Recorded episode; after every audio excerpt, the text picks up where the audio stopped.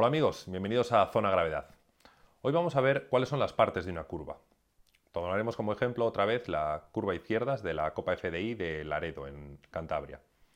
Como podéis ver por la trayectoria morada, el punto en el que iniciamos la curva se llama punto de entrada. En ese momento nos apartamos del arcén y empezamos a torcer, propiamente dicho. Vamos buscando el interior de la curva hasta que llega un momento en el cual tocamos ligeramente la parte interior de la misma. Ese punto se llama ápice y es bastante importante. En ese momento empezamos a alejarnos del arcén interior para buscar otra vez el exterior de la curva, que alcanzaremos nuevamente a la salida de la curva en el punto de salida.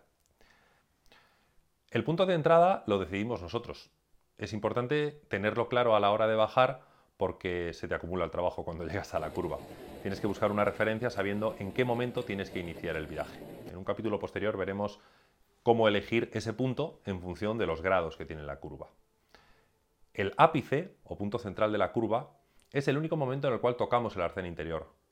notad que decimos que es un momento. Tú el arcén tienes que tocarlo un momentito y enseguida volverte a alejar. Si tú eres capaz de seguir un rato por la raya interior, es que no estás haciendo la trayectoria de radio máximo. Este ápice, en los deportes de inercia, normalmente se toma centrado, justo en el centro de la curva.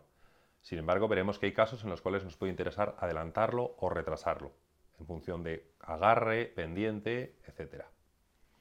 Y por último, el punto de salida es un punto que en realidad nosotros no buscamos. Cuando vamos al límite, si hemos trazado la curva bien, saldremos muy muy pegados al arcén exterior. Si vemos que nos sobra un metro, probablemente es que hayamos ido demasiado lentos en esa curva y nos dará muchas pistas. Iremos analizando estos tres puntos en posteriores capítulos. Lo importante es quedarse con los nombres, el punto de entrada, punto de ápice y punto de salida. Hasta el próximo capítulo.